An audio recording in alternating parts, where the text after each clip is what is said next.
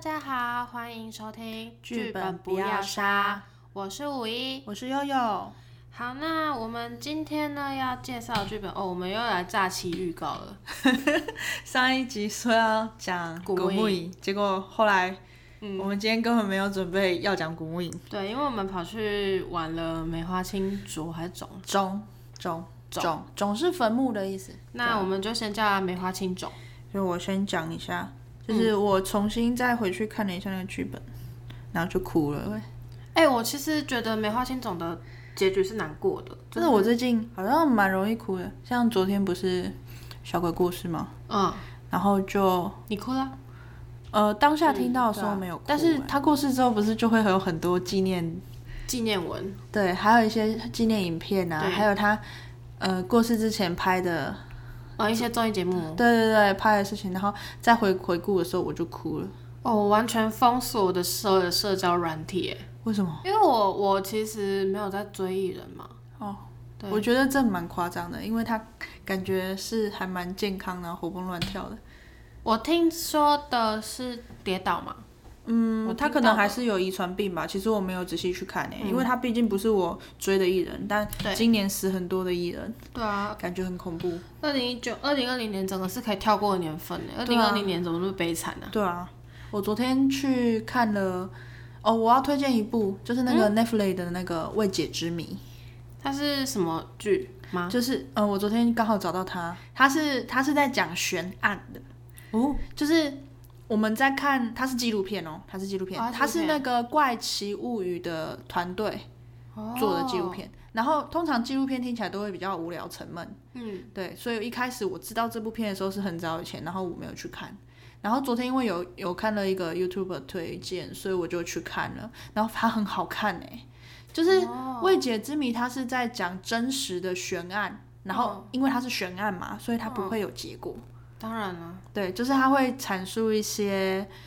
过程，还有他们找到物证，还有嫌疑人，还有这些嫌疑人的自述、自白，哦还有就是他的那个家人很酷哎。或者是目击证人，就是他们嗯会取真的这个人的画面跟他讲述的事情去做这个悬案。哦好，然后就有一集我就看到哭哎、哇，你真的，你最近怎么了？我本来就很容易哭，但是我抽离的很快，就是我只要我可以不一样，我我哭了是马上就哭，然后不行，然后我我哭完我就抽离了，不我不会我不会再沉浸在那个里面太久。我可以过一个礼拜之后还为上个礼拜的剧本突然哭。我先讲那一集让我哭的那一集，那一集叫十三分钟，但那一集有五十几分钟哦，好丑，那一集有五十几分钟，但它它的名字叫十三分钟。他是讲哪一个悬案啊？那这可以讲吗？会爆吗？嗯对啊，不会，没关系啊，它也不算什么暴雷吧，就是你还是可以去看啊，因为哦它纪录片主要是在记录它的过程，以及就是警方查的那个查出来的物证，还有这些人的自白。它是一个碎尸案，就是有一个妈妈，嗯，有一个女生，然后她开了一个自己开了一个理发厅，哦，对，然后呃，在她儿子大概十三十五岁的时候，他儿子就用一开始是他儿子用自白的方式讲说，那一天他妈妈早上叫他起来，然后他们就大吵了一架。然后他最后一句跟他妈妈讲的话是他妈妈告诉他说：“我下午来接你，我爱你。”下午就有警察来跟他说，就是他妈失踪了。哦，然后他妈听说是从他开的那个理发店，嗯，走出来之后，就不见了，对，啊就不见了。所以现在也没有找到人，还是就是呃，碎尸有有有，对他已经开头告诉你这是一件哦对啊碎尸案了。哦，好，对，大概好像过了六百天之后，两年，好像是吧？我印象中他写的是六百天，两年，然后就在在某个，对对对对，应该是因为他找到的时候已经是头骨了，然后太伤心了他们就是他会收集周围的人讲那个话，然后让我哭的一段是他，因为他会有真实的照片出来嘛，然后就有他的那个女主角的爸爸就出来讲说，他的女儿走的太早了，然后他爸爸就是边讲然后就边哭，然后我看到他哭我就哭了，哇，就是因为你会看到他那个照片啊，诶，他跟他女儿啊，嗯、合照的样子，跟他现在的样子就明显老了很多，然后很憔悴、很很苍老憔悴的样子。他就说他女儿在天堂有另外一个神明了，他说他可能过不久可能也可以看到他了。然后就哭。哦，这个不行。对，好了，话说回到我们梅花青种，我觉得梅花青种其实以我的角色来看，我觉得是一个悲伤的故事。我觉得蛮好哭的。对，我我觉觉得得嗯，还蛮喜欢梅花情种。我我有去查了一下小这个作者，嗯，然后那个作者说他写出这个故事的原因呢，是因为他那一天做了一个噩梦。噩梦。他那天晚上在一个木屋里面醒来，烛火很昏暗，然后他突然想起他自己是一户人家的，呃，丫鬟被买去当丫鬟的人。哦，他梦到他自己是个丫鬟。对对，他梦到他自己是个丫鬟，然后老爷告诉他说，他负责照顾里面那个大小姐的生活起居，哦，但是他记得他在里面住了很久很久，从来没有见过这个大小姐，哦，对从来没有见过，只知道大小姐身边有一个大丫鬟。然后那个大丫鬟呢，对她一直很严厉、很凶，然后她都是负责就是送饭啊，负责扫地，但是从来没有见过这个大小姐的面，通常都是由那个丫鬟出来出来交代事情。然后那个大丫鬟就告诉她说啊，每天子时的时候啊，一定要顾好小姐的门，不可以让任何人进去，也不可以让任何人出来。嗯，对。然后她白天工作很辛苦，然后晚上子时的时候又要去站门，可是她又不敢睡，因为她觉得那个大丫鬟很凶很可怕，她不敢睡。可是她晚上又会听到大小姐的房子里发出奇怪的声音。她白天太累，然后晚上又不敢睡，然后这样子轮着轮着，有一天终于她受不了了，她就在站岗的时候睡着了。结果睡着之后呢，突然她感觉有人拍她肩膀，她一回头就发现大丫鬟很凶，然后很恐怖的脸看着她，告诉她说：“下一个就是你了。嗯，好恐怖哦！为什么？”然后她就吓一跳，然后赶赶快跑，拼命跑跑跑着跑着就醒了，呃感觉好像一点关系都没有，有有一一点点点呐嗯有一点点。好，所以呃，有一点点像了，她就说她是这样写出来，不过哦那个梅花青种的文笔很好。啊，很好啊！我甚至觉得梅花青种，如果他换个方式的话，可以成为一个情感本。它是情感本啊，他算吗？呃，它其实是恐怖本加情感本，而且我觉得我们那一场玩可能玩太快了啦，哦，我们推太快是不是？呃，就是没有进入情境就结束了，还没有完全的进入情境就结束了，所以你回去回想之后，你会觉得哦，这是一个好厉害的本，但是其实当下的时候感触没有那么深，我因为当下其实就觉得很厉害了。但是还没有整个进去啊，是还我还没有啦，我那时候是没我自己有，就我回去看的时觉候得蛮厉害的是会想哭的。是嗯，那个梅花青种的故事，在康熙六十一年的时候呢，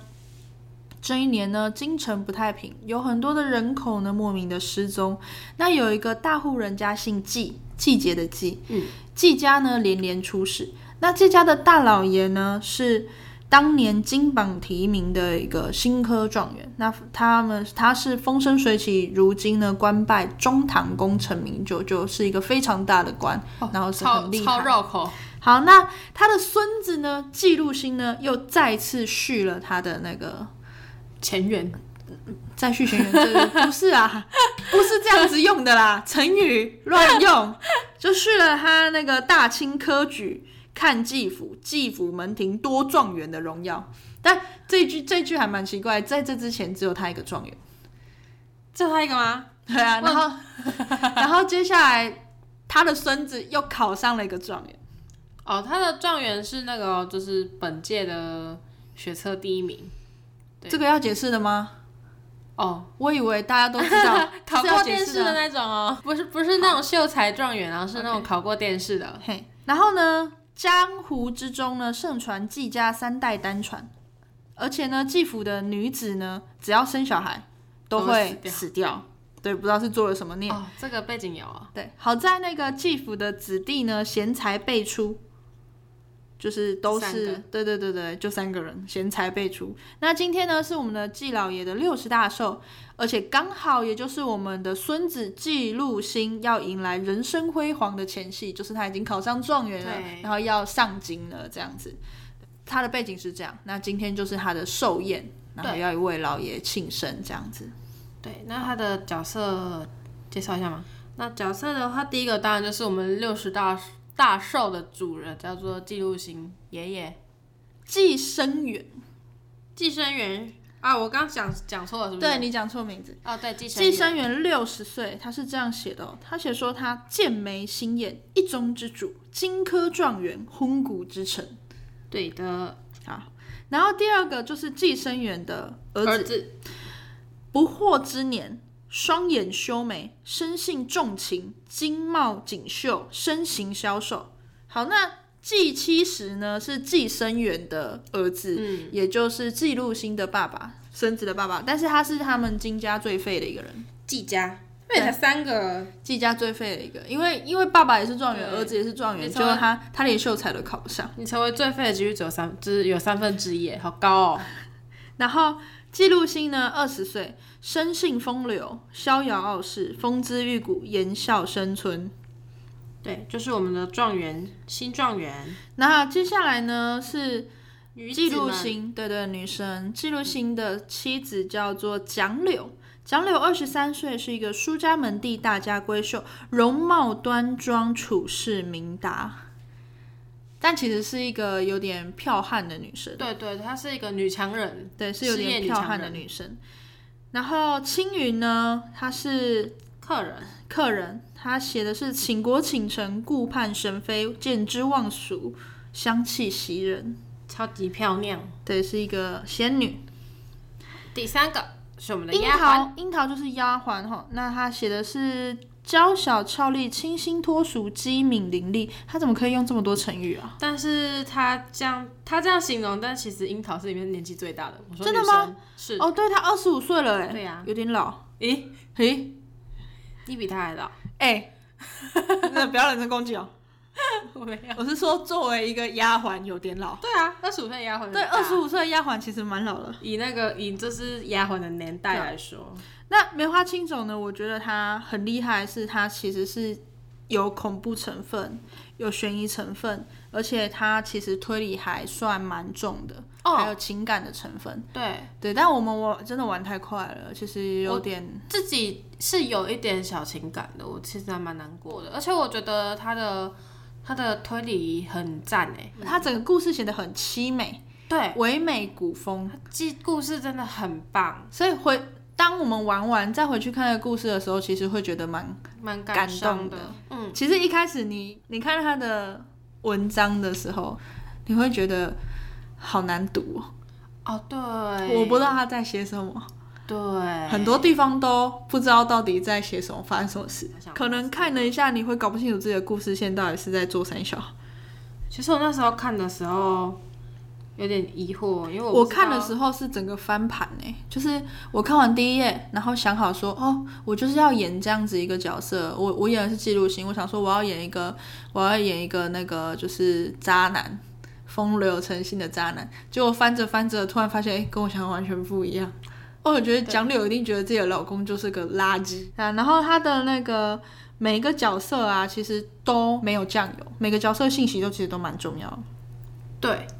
而且他最厉害的是，我觉得他的逻逻辑没有 bug。对他的逻辑没有 bug，我觉得他的推理超级缜密，而且是需要你用你理解他的文字的，但它有的细节不好太懂细了，对他他而且他的推理其实不好，就是他的线索不好读。你可能会抓住一个很大的故事线，但是其实你没有办法把每一个细节都推到对结束，可能是因为我们那一次也很匆忙的结束了啦，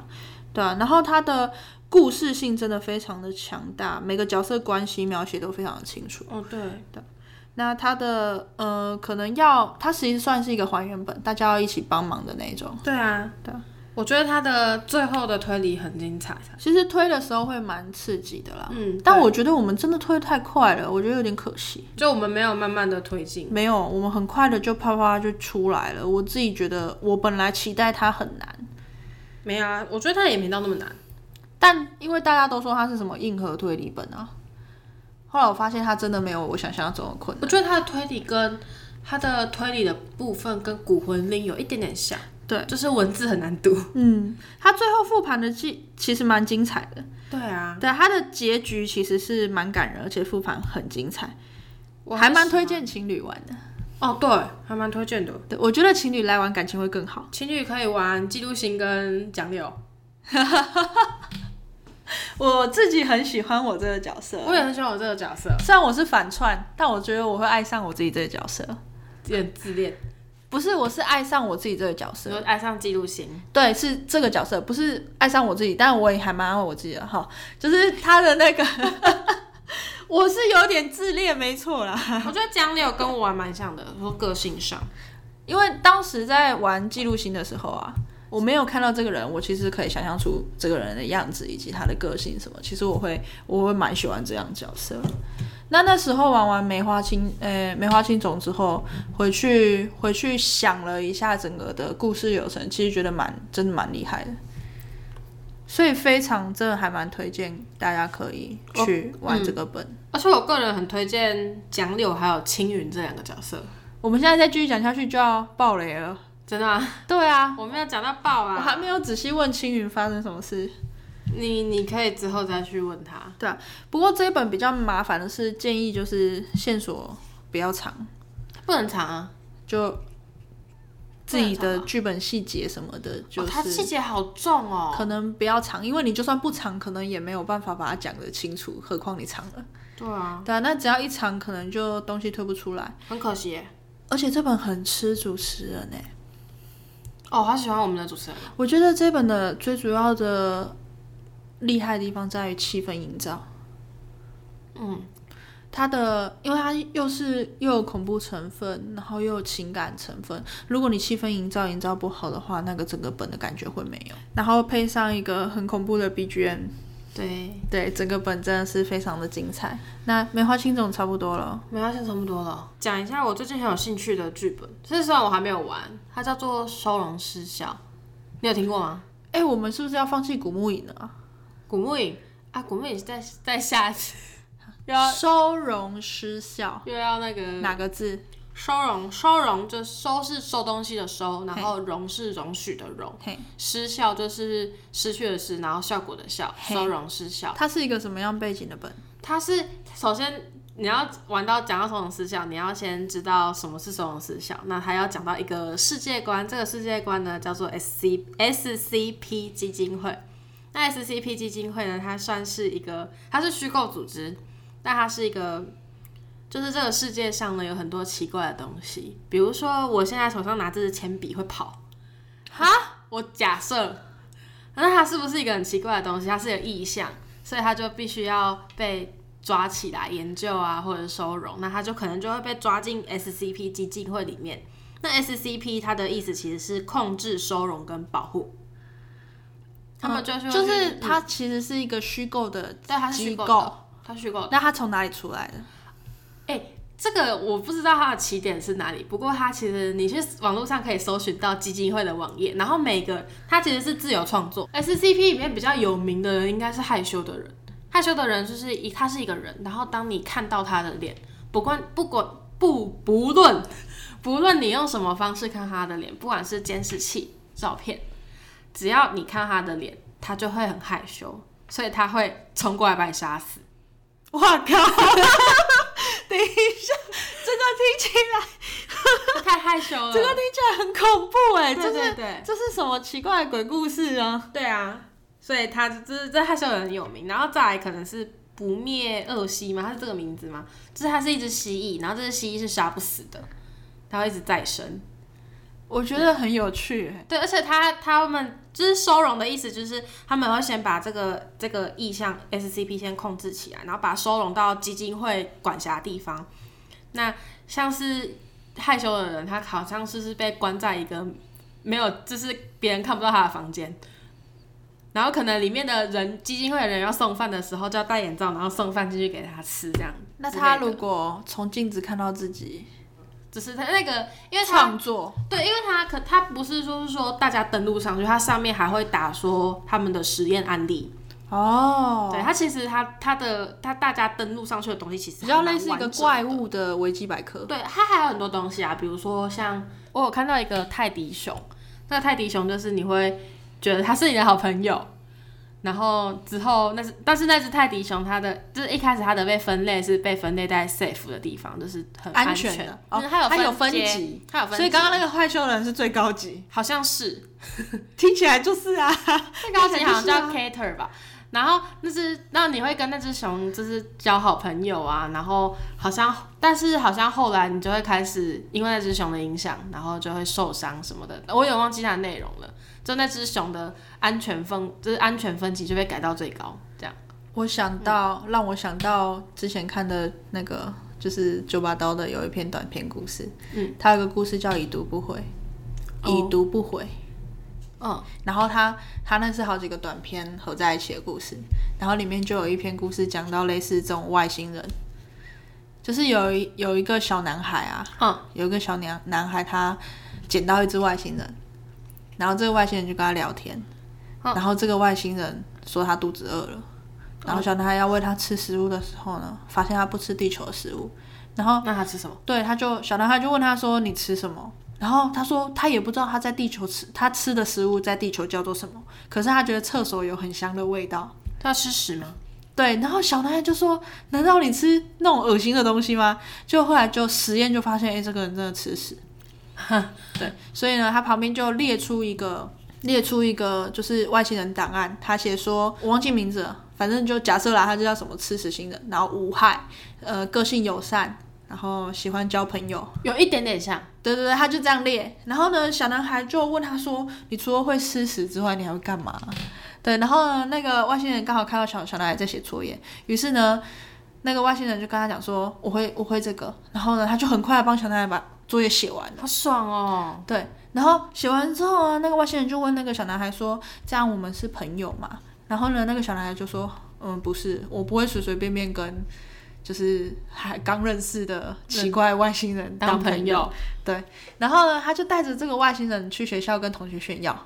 同学就每个人就想说，怎么会有这种奇怪的东西？当然，他就变成大家的中心点嘛，嗯目光焦点，大家在那边轮流拉屎给他吃 啊，好饿哦！对对对，超智然后障的然后叫请他帮忙写作写业，作业啊，对，然后这时候外星人就因为那个那个小男孩带去学校之后，他就变得很受欢迎嘛。外星人就问小男孩说：“我帮你很多忙吗？”